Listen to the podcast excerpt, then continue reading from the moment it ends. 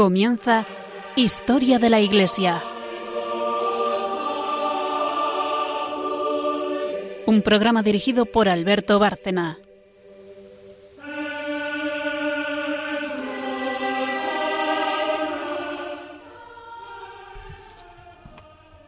Buenas noches, oyentes de Radio María y de este programa Historia de la Iglesia.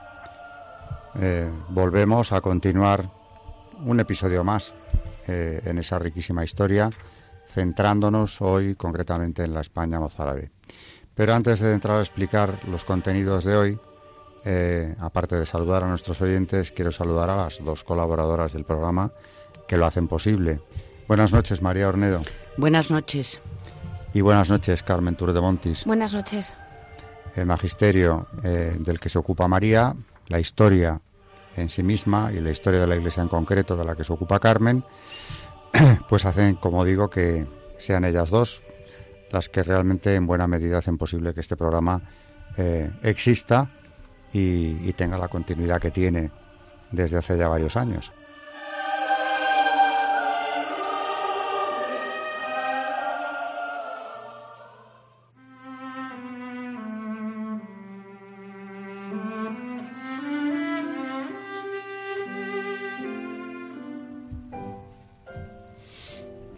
Eh, como decía hace unos minutos, en el programa de hoy nos vamos a ocupar de, en primer lugar, de la España mozárabe, de aquellos grupos de cristianos que siguieron viviendo en territorio de Al-Ándalus en una situación crítica, extremadamente difícil, y que conocieron el martirio en todas sus dimensiones.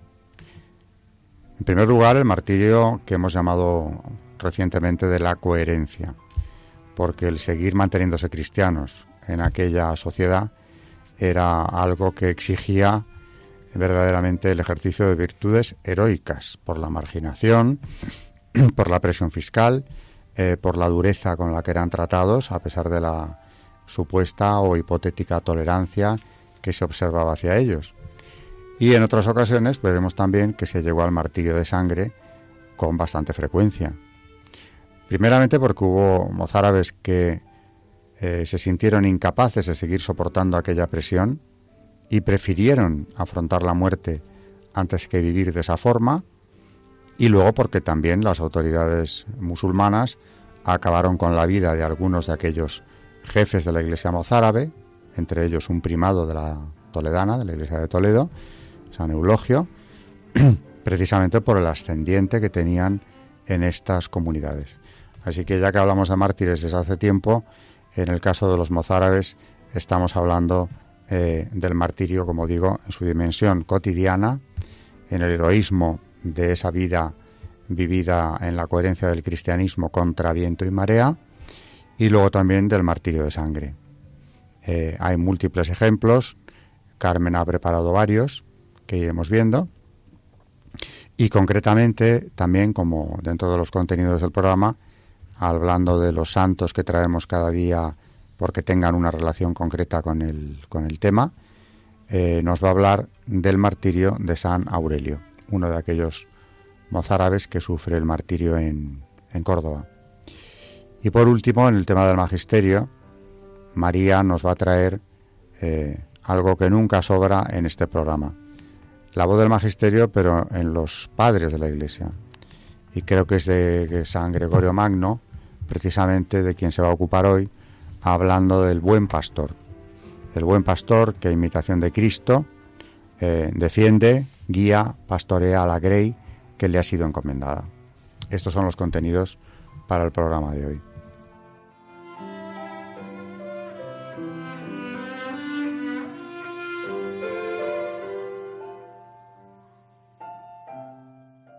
Están escuchando en Radio María Historia de la Iglesia, dirigido por Alberto Bárcena. Pues como decía, eh, la situación de estos mozárabes, repito que son aquellos cristianos que siguen viviendo en territorio musulmán, eh, acogiéndose a la relativa tolerancia que el Islam en principio observaba hacia los pueblos llamados del libro, es decir, los monoteístas, pero en condiciones de una dureza verdaderamente extrema que tenía una finalidad muy clara, que era terminar precisamente con la presencia de aquellos grupos cristianos. José Carlos Martín de la Hoz, en su breve historia de las persecuciones contra la Iglesia, nos habla o nos describe muy resumidamente, voy a seguir un texto suyo, cuál era exactamente esa situación, porque es difícil condensar en tan poco tiempo como el que tenemos nosotros lo que se vivía en toda la España musulmana si pretendías seguir permaneciendo fiel a la Iglesia de Cristo.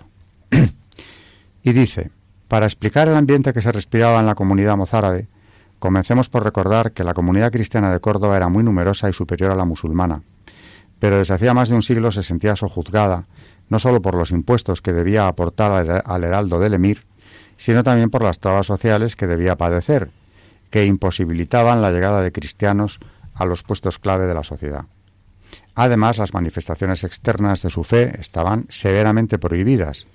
Por ejemplo, no podían usar, como habían hecho durante siglos, las campanas para anunciar sus celebraciones litúrgicas, ni llamar a duelo por sus seres queridos. Tampoco podían santiguarse al pasar por delante de una iglesia. Los templos cristianos languidecían, no tenían posibilidad de abrir otros nuevos, pero las autoridades musulmanas no se lo permitían. Por el empobrecimiento de sus casas y negocios, además, carecían de posibilidades de sufragar esos gastos. La falta de medios económicos se notaba hasta en los libros que tenían para leer, estudiar y formarse, mientras veían cómo las mezquitas crecían con gran esplendor en los nuevos barrios pujantes. Las continuas disputas por motivos banales con sus conciudadanos musulmanes eran dirimidas en las cortes de justicia islámicas, siempre proclives a dar la razón a estos últimos. Con el tiempo muchos cristianos acabaron viviendo en zonas marginales de la ciudad, lejos del zoco y de la alcazaba, donde estaba el comercio y donde debían acudir para abastecerse.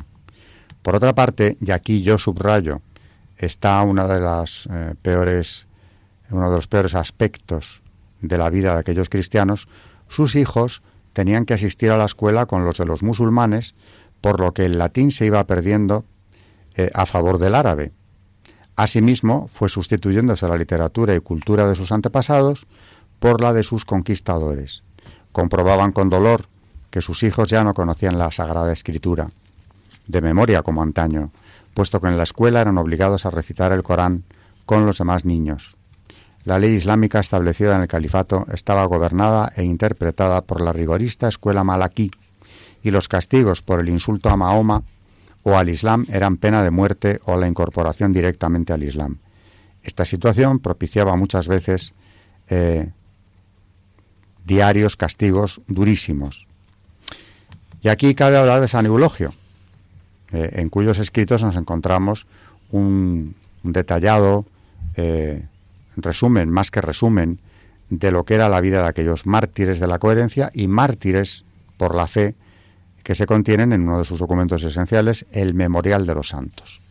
San Eulogio, un hombre de enorme cultura que viajó por el norte de España, que llegó a ser nombrado arzobispo de Toledo, es decir, estuvo al frente muy brevemente de la, de la escuela de la, de la Catedral Primada de España, va a ser uno de aquellos mártires, eh, mártires de sangre, mártires que darán la vida por, por la fe, encubriendo además en su último proceso, después de haber sufrido prisión, a otra mártir cristiana cordobesa, Santa Lucrecia, que había huido de su casa, que había sido escondida por varios cristianos y que finalmente, cuatro días después de la muerte de San Eulogio, sufre ella misma también el martirio. Esto sería, a grandes rasgos, el panorama que nos describe San Eulogio, eh, al que podríamos considerar con justicia una de las figuras clave de aquella, de aquella comunidad mozárabe de Córdoba en el siglo IX, que es del que estamos hablando. Pero Carmen tiene bastantes más datos sobre este asunto. Pues sí, continuando con lo que está contando Alberto de los mártires de Córdoba, em, pese a los manejos de la sultana Tarub, el elegido para suceder al emir Omeya era su primogénito Mohamed, bien conocido por su odio a los cristianos. Y la cuestión de los mozárabes cordobeses se había convertido en la principal preocupación de los últimos años de su padre, y el nuevo emir decidió desatar una gran persecución para acabar con ellos. Ordenó clausurar numerosos monasterios, entre ellos el de Tábanos, y demoler varias de las principales iglesias que les quedaban a los cristianos. La comunidad mozárabe se quebró. El conde Gómez Antonino y muchos cristianos apostataron al Islam, pero la resistencia de los fieles se exasperó. Las expulsiones de monjes de los monasterios no hicieron sino exacerbar los testimonios. Leovigildo, monje en la ciudad, y Cristóforo, del monasterio de San Martín de la Rojana, fueron martirizados poco después. Las noticias de la persecución cordobesa se extendieron por toda la Andaluz y más allá, hasta el reino leonés e incluso al imperio franco. En 853, los cristianos toledanos se rebelaron y se declararon independientes en una poco conocida y formidable rebelión mozárabe, de la que ya hablaremos en otro momento. La fama de los apóstoles llegó a provocar una suerte de peregrinación martirial. Por ejemplo, la de un monje, y aquí ahora contaremos algunos de, eh, de los mártires que, que vivieron en esta época, como por ejemplo un monje llamado Félix, originario de Complutum, de Alcalá de Henares, de familia bereber y ordenado en Asturias, pero que acudió a Córdoba precisamente buscando el martirio en 853. Acompañó a Anastasio, diácono de San Acisclo, cuando proclamó su fe públicamente, negando la veracidad del Islam, acompañando de una monja, acompañado de una monja llamada Digna. Los tres eran religiosos en Tábanos, el principal centro de la insurrección martirial. Todos ellos fueron bárbaramente asesinados por las autoridades religiosas del emir. Al día siguiente, una viuda cordobesa llamada Benilde, que había presenciado el martirio de Anastasio, empujada por su ejemplo y pese a su avanzada edad, se presentó ante el cadí y confesó su fe. También ella fue decapitada y sus restos incinerados y arrojados al río, salvo su cabeza colgada de unos palos y expuesta por toda la ciudad. Columba también era monja del recinto femenino del clausurado monasterio de Tábanos. Ella fue la siguiente en presentarse en público para acusar a Mahoma de falso profeta, sufriendo decapitación y mutilación antes de ser arrojada al Guadalquivir. La campaña contra los cristianos alzados de Toledo fue tan desastrosa que el propio emir Mohamed hubo de ponerse en persona al frente de un gran ejército para frenar a los rebeldes, que con un ejército se dirigían a cruzar. Tras lograr una aplastante victoria, el emir regresó acompañado de 8.000 cabezas cortadas de cristianos, repartidas por todas sus ciudades y posesiones en África, y con redoblados ánimos de aplastar a los mozárabes. a los mozárabes cordobeses ahora sospechosos de colaboración con los enemigos. El encono religioso espoleaba a los cristianos de todas partes de España de tal modo que al morir el metropolitano de Toledo, Bistremiro, Eulogio fue elegido por unanimidad por los obispos de la provincia como nuevo primado de las Españas. El emir prohibió que tomara posesión, pero los obispos cartagineses no eligieron otro. Durante los siguientes años, pues una enorme escala de martirios también. Eh, tenemos las eh, en las crónicas se nos habla de Amador, sacerdote de Martos, el monje Pedro y Ludovico, y, así numerosos eh, mártires que por no querer apostatar pues fueron brutalmente asesinados durante este periodo. Eh, un poco más tarde, aparte de todos estos mártires que, que has ido nombrando, como el propio San Eulogio, como Santa Lucrecia, de la que nos ocupábamos, como San Aurelio, del que te ocuparás en el espacio oportuno, eh, más tarde digo, pero desde luego dentro de esta de estas comunidades mozárabes, aunque en realidad él provenía del norte, cabe destacar también la figura de San Pelayo. San Pelayo, eh, que es un joven, es un adolescente que muere mártir en, en Córdoba por orden de Abderramán III, eh, es un mártir cristiano que además muere por defender eh, también no solamente su fe, sino su castidad. Celebramos su fiesta en el mes de junio y el otro día hablábamos de él. Es un, es un santo eh, relativamente desconocido, pero que también muere por orden de Abderramán III. ¿Tenías algo tú del de, de San Pelayo, no?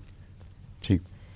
Pues sí, eh, contamos un poco la vida de, de San Pelayo. Eh, bueno, precisamente había un artículo, porque era justamente en la, semana, en la semana del orgullo gay, y, bueno, pues eh, como se celebra precisamente durante esa semana, pues se escribe un artículo sobre él.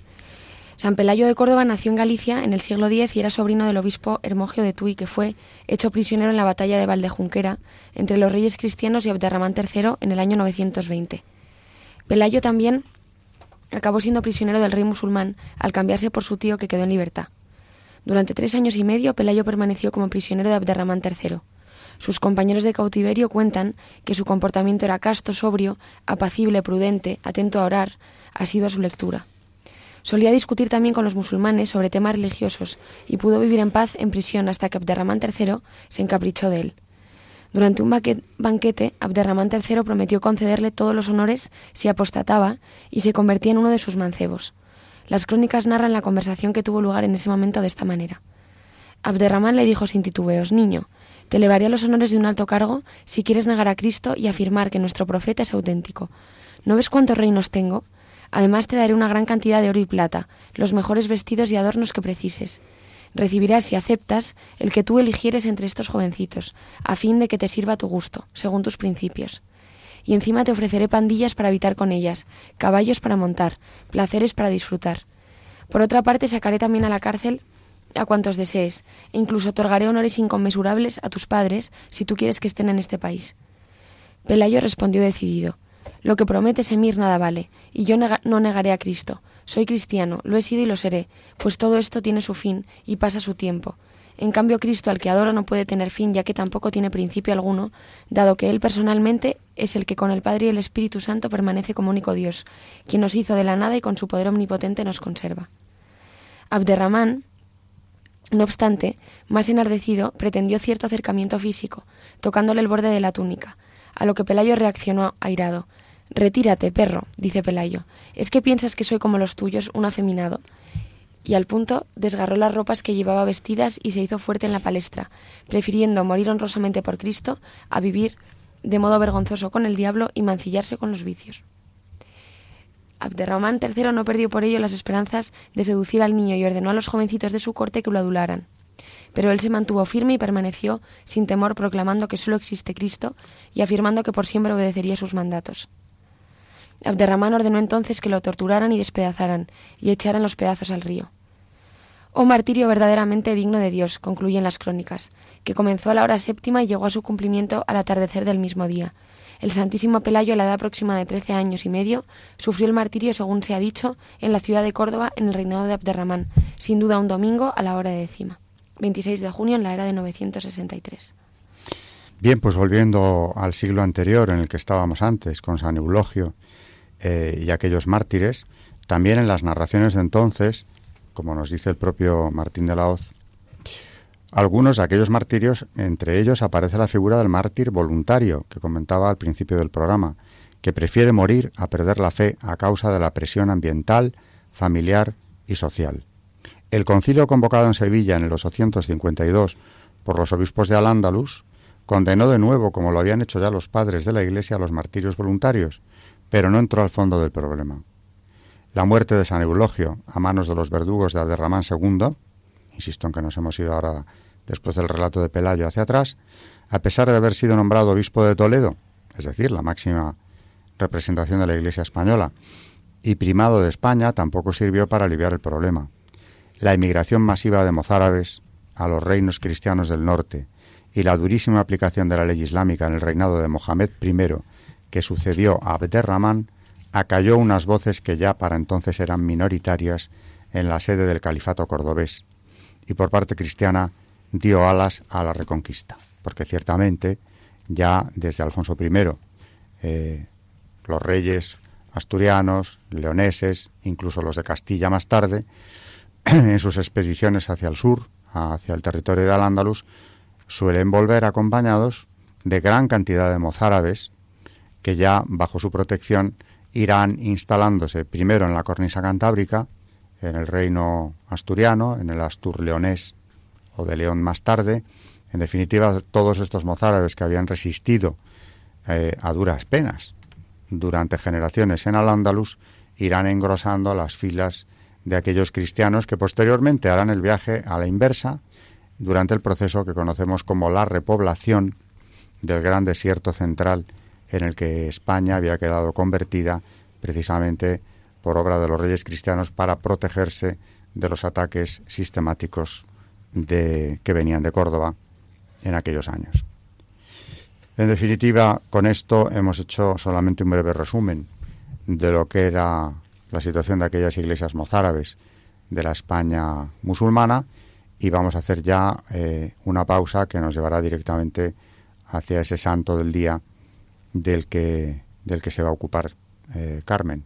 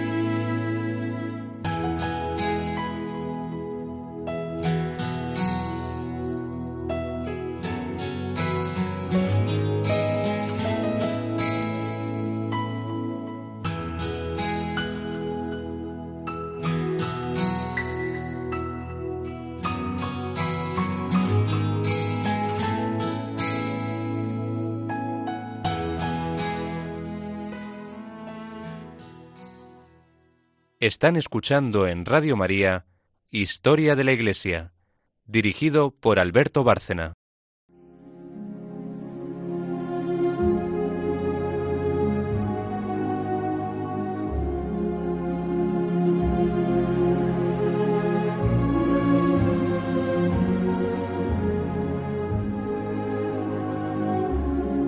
Santos en la historia de la Iglesia.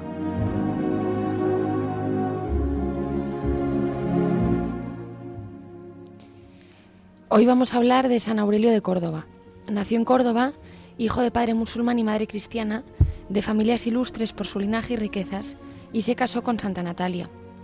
Alrededor del año 850, el califa Abderramán II inicia una persecución contra los cristianos desatada principalmente por las declaraciones de un presbítero de nombre perfecto. Tal era esta persecución que sufrían entonces los cristianos de Córdoba, en España, que debían fingir ser musulmanes si querían conservar la vida. Así se comportaban Aurelio y su mujer Natalia, al igual que Félix y su mujer Liliosa, sus primos, hasta el día en que se encontraron a un cristiano montado desnudo sobre un asno y con el rostro vuelto hacia la cola del animal. Le predecía un griterío público ridiculizándole, y dos verdugos le escoltaban, azotándolo hasta hacerlo sangrar.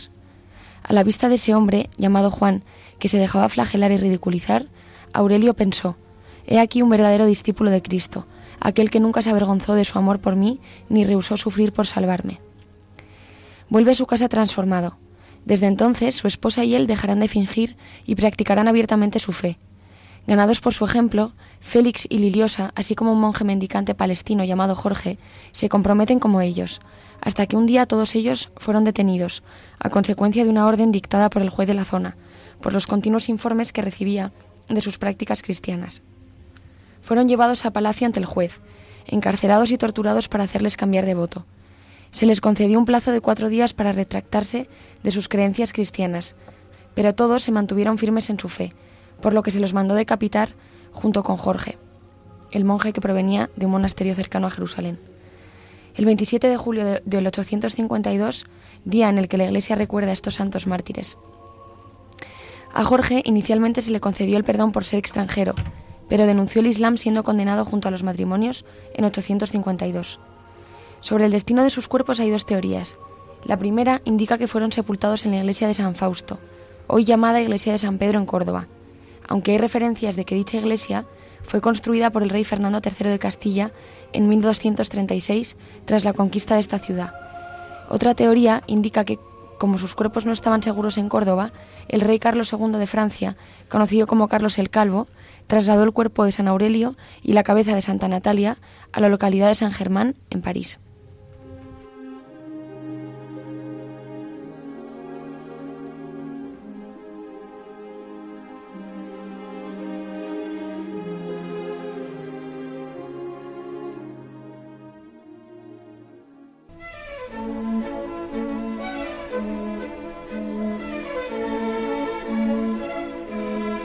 El Magisterio de la Iglesia.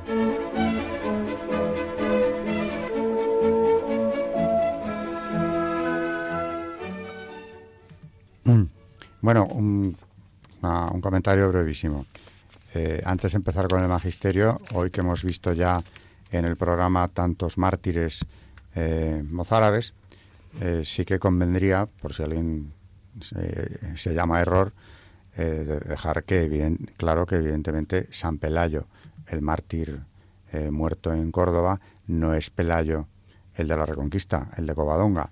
Es como, como Carmen nos ha explicado, un adolescente que fue hecho prisionero y llevado a Córdoba precisamente en tiempos de Ramón III. Hecha esta puntualización y después de los eh, impresionantes testimonios de martirio que Carmen ha traído hoy de la, de la Iglesia mozárabe. María nos va a hablar en el magisterio, como dije al empezar el programa, de un tema muy relacionado con todo lo que estamos viendo, porque estamos hablando también, claro, de la labor del sacerdote en estas comunidades eh, mozárabes, fundamental como en cualquier comunidad católica. Y nos trae nada menos que a San Gregorio Magno, Magno eh, uno de sus favoritos, porque de San Gregorio Magno María nos ha traído a lo largo del tiempo, eh, desde luego, escritos importantísimos. Hoy nos va a hablar de ese buen pastor que sigue el modelo de Cristo. Hablando de las cualidades del pastor, dice así en su, mm, en su descripción, la vida del prelado debe superar a la del pueblo en la misma medida que la vida de un pastor dista de la de su grey. Es conveniente, pues, que aquel por el cual el pueblo es llamado grey se esfuerce en considerar atentamente lo obligado que está por la circunstancia de llevar una vida santa. Por consiguiente, es necesario que sea puro de pensamiento, sobresaliente en el actuar, discreto con su silencio, útil al hablar, cercano por la compasión con cada uno, ante todos entregado a la contemplación, compañero por su humildad de los que hacen el bien, firme por el celo de la justicia contra los vicios de los pecadores, sin que la ocupación exterior debilite su atención a lo interior, y sin, que la solicitud por lo interior le haga abandonar la atención a lo exterior. Esto, no obstante, que al enumerar hemos tocado de pasada, lo vamos a, a tratar con un desarrollo más extenso. Pureza de pensamiento. El pastor debe ser siempre puro de pensamiento, y en tal grado que no haya inmundicia alguna que manche a quien asumió tal oficio, y pueda así limpiar en los demás corazones las manchas de la impureza. Y es que es necesario que quien se dedica a limpiar impurezas procure tener las manos limpias, no sea que teniendo lodo al limpiar y estar sucias, manchen más. Por esto se dice por el profeta, limpiaos los que lleváis los vasos del Señor. Llevan en efecto los vasos del Señor aquellos a los que se les encarga conducir en la fe de su trato las almas de sus prójimos a las moradas eternas. Mediten, pues, dentro de sí mismos, con cuánta pureza deben vivir los que portan en el corazón de su compromiso los vasos vivos hacia el templo de la eternidad. La palabra de Dios ordena que se coloque, atado con cordones, el pectoral del juicio sobre el pecho de Aarón, a fin de que pensamientos vanos no ocupen nunca un corazón sacerdotal, sino que éste se sujete solo a la razón. No ocurra que quien ha sido constituido para ejemplo de otros piense algo indiscreto o inútil, debiendo manifestar, por el contrario, con la gravedad de su vida, cuánta razón lleva en su pecho. Cuidadosamente se añade que en este pectoral se escriban los nombres de los doce patriarcas. Llevar siempre inscritos en el pecho a los padres es meditar ininterrumpidamente en la vida de los antiguos. El sacerdote, por tanto, camina irreprensiblemente cuando contempla continuamente los ejemplos de los padres que le precedieron, escruta sin cesar las huellas de los santos y abate así los pensamientos ilícitos, no dando un paso al actuar que esté fuera del límite del orden. Con razón se llama racional del juicio, porque con un examen agudo debe discernir lo bueno y lo malo, y pensar además con gran celo qué y a quién, cuándo y cómo tal cosa conviene. No ha de buscar nada propio, sino que juzgará como su provecho el bien ajeno. Por eso encontramos allí escrito, pondrás también en el pectoral del juicio la doctrina y la verdad las cuales estarán en el pecho de Aarón cuando entre en la presencia del Señor. Y así llevará siempre el juicio de los hijos de Israel en la presencia del Señor. Llevar en el pecho el juicio de los hijos de Israel a la presencia de Dios significa para el sacerdote analizar las causas de sus fieles, de acuerdo solo con la intención del juez interior de modo que nada de su condición humana se mezcle en aquello que administra haciendo las veces de Dios. No vaya a ocurrir que el dolor personal haga ásperos los esfuerzos de la corrección. Así, siempre que se deba enfrentar a los vicios ajenos, persígalos como si fueran propios, para que ni una oculta envidia ni una ira precipitada perturben la tranquilidad del juicio. No obstante, cuando se considera el temor producido por quien todo lo gobierna, esto es, el temor del juez interior, se corrige a los fieles no sin gran sobrecogimiento. Sobrecogimiento que al humillar la mente del pastor, la purifica, haciendo que su espíritu no se ensoberbezca por la presunción, no se mancille por el placer carnal, ni por la inoportunidad de un sucio pensamiento se oscurezca deseando lo terrenal. Deseo de lo terrenal, sí, que aunque no incite al alma del pastor, es necesario vencer con prontitud, oponiéndole resistencia, no sea que el vicio que tienta cautivando le domine a causa de la molicie que engendra el placer, y cada vez que con pereza lo rechace el alma, sucumba juzgado por la espada.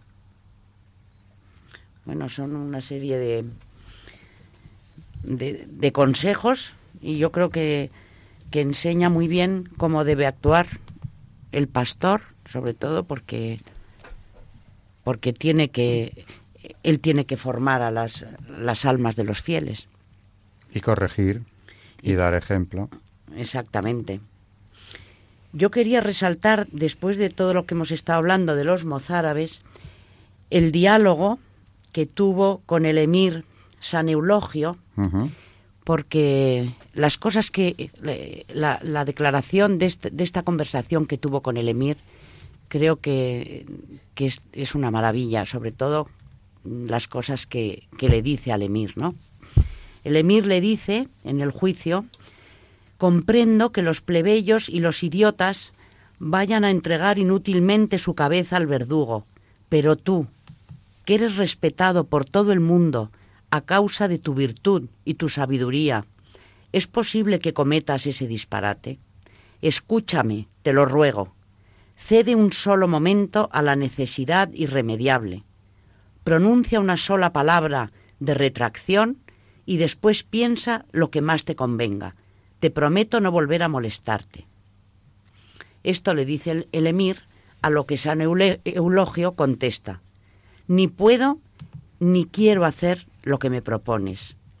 Oh, si supieses lo que nos espera a los adoradores de Cristo, si yo pudiese trasladar a tu pecho lo que siento en el mío, entonces no me hablarías como me hablas y te apresurarías a dejar alegremente esos honores mundanos. Despreciad los placeres de una vida impía. Creed en Cristo, verdadero Rey del cielo y de la tierra, y rechazad al profeta que tantos pueblos ha arrojado al fuego eterno. Bueno, pues es un, pastor que, que hay que ver en el momento de, que le van a cortar la cabeza, hay que ver lo que le responde al emir. Volvemos a encontrarnos con ese hilo conductor permanente en los mártires, el valor y la asistencia, yo creo, del Espíritu Santo en un momento tan crucial en el que saben que se están jugando la vida, pero que ven claramente que lo que se están jugando más es la vida eterna, con esa felicidad que, como decía San Eulogio, espera a los que siguen a Cristo. Y ante esa felicidad que él ya percibe, que tiene clara, pues cualquier amenaza que se le haga le parece algo totalmente irrelevante, ¿no? Y nuevamente aparece, y me llama la atención, que en todos estos programas y en todos los mártires que hemos estado estudiando, mm, vemos la fuerza eh, en el momento del martirio. Porque es que las palabras del emir son muy alentadoras. ¿Te apetece, vamos, decir, pues mira, sí, porque total, voy a renunciar a, mi fe y mira todo lo que voy a salir ganando. Es que no apostatan, tienen una fuerza que recuerda siempre ¿no? al, primer, al primer mártir, a San Esteban, y aquella descripción de, del martirio que también hicimos en su día. Qué fortaleza y que, bueno, tenemos este ejemplo y yo creo que la asistencia del Espíritu Santo que no les ha abandonado a ninguno de los mártires y que si en algún momento tenemos que tomar su ejemplo, pues que no dudemos en hacerlo. Y qué empeño satánico en, sus verdugos siempre, permanentemente, en cualquier tiempo y lugar, en lograr la apostasía. Porque no es que sencillamente los maten eh, directamente, sino que previamente les hacen pasar por un auténtico calvario muchas veces para lograr exclusivamente eso, que apostaten, como si con eso se quedaran más tranquilos ellos, o también sabiendo, claro, que la apostasía del mártir o del cristiano tiene un efecto demoledor en la comunidad a la que él pertenece, por el ejemplo que da de debilidad. Eh, si San Eulogio hubiera apostatado, ¿cuáles hubieran sido las consecuencias? ¿Qué hubiera sido de esos mozárabes cordobeses que se miraban en él como un ejemplo, no solo los cordobeses, sino los mozárabes de toda España e incluso de más allá? Porque en el norte, eh, pasado el Pirineo, también era famoso, muy considerado, era un hombre con un enorme prestigio fuera de Al-Ándalus también. ¿Qué hubiera sido, qué repercusión hubiera tenido esa apostasía? Y otra cosa que también llama la atención es que movían masas. Yo creo que cuando, cuando tenemos ejemplos, ejemplos de, de estos santos mártires, pues claro, te, te, contagian la fe, te contagian la fe de una manera que, bueno, tenemos cantidad de, ejemplos que siguieron eh, a estos santos mártires y, acabaron con, con el mismo final. También está en el Evangelio, Cristo a los suyos les promete que harán cosas muy grandes, siempre que se mantengan eh, fieles a esa fe y confiando en Él, en las palabras de Cristo. Bueno, pues vamos a ir ya casi terminando. Vamos a hacer una última pausa porque después de después del magisterio hoy mm, tenemos una oración precisamente de un mártir, eh, pero es un mártir del siglo XX, pero que guarda relación precisamente con esos mozárabes de los que hemos estado hablando hoy. Estamos hablando de un mártir que fue, a su vez, eh, bueno, relacionado con la iglesia mozárabe.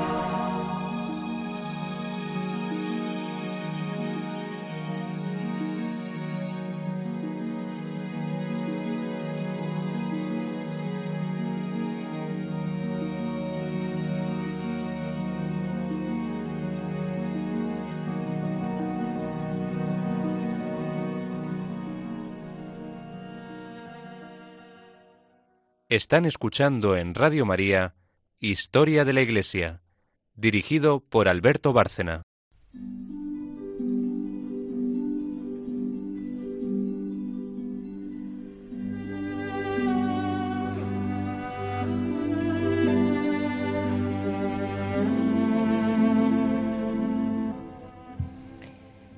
Vamos a leer la oración del capellán mozárabe de la Catedral Primada, eh, justo antes de la Guerra Civil, un mártir que, guarda relación con, con estos mártires mozárabes de los que hemos estado hablando durante el programa, ya que, como decimos, fue capellán mozárabe de la Catedral Primada, pues casi diez siglos después de, de todos estos martirios que hemos contado hoy.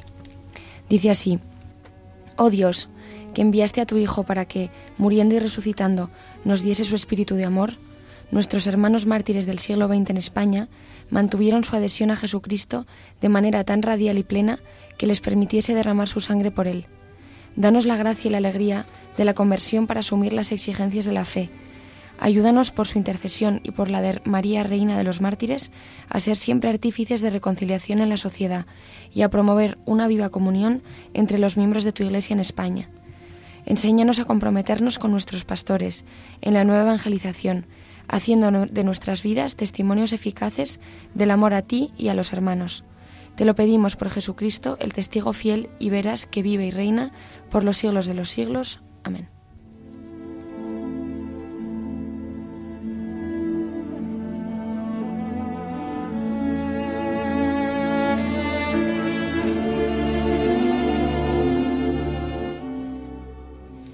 pide este mártir, eh, vamos, la oración por la que invocamos la intercesión de este mártir del siglo XX, que sepamos participar con los pastores en la gran tarea de la nueva evangelización, a la que tantísima importancia concedía San Juan Pablo II en una Europa ya en buena parte devastada espiritualmente. ¿no? Y desde luego, eh, ¿cómo no acordarnos de la intercesión de los mártires? que tienen tal, o gozan un grado tan alto de, de gloria. Pues a ellos dirijámonos, porque si ellos con su ejemplo en el siglo X como en el XX fueron semilla de cristianos, eh, evidentemente seguirán rogando a Dios porque toda esa ese tesoro de la fe en España concretamente no se pierda, sino que sea creciente incluso. Eh, vamos a irnos despidiendo ya, no sin antes recordar a, a nuestros oyentes que para dirigirse al programa tienen los siguientes medios.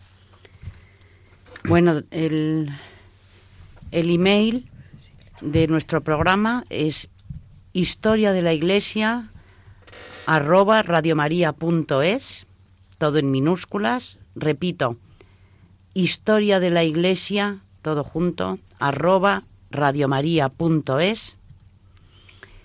También si queréis mandar alguna carta, la dirección es Radio María, programa Historia de la Iglesia, Paseo de Lanceros número 2, primera planta, Madrid 28024.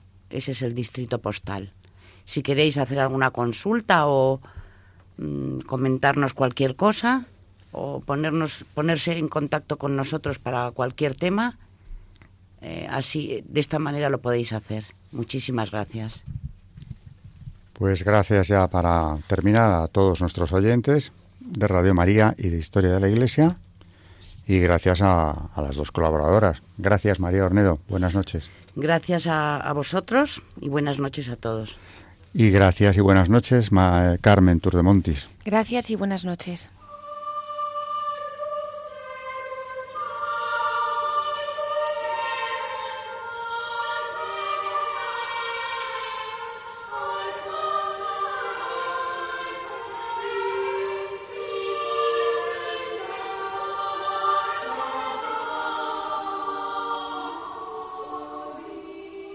Han escuchado Historia de la Iglesia, un espacio dirigido por Alberto Bárcena.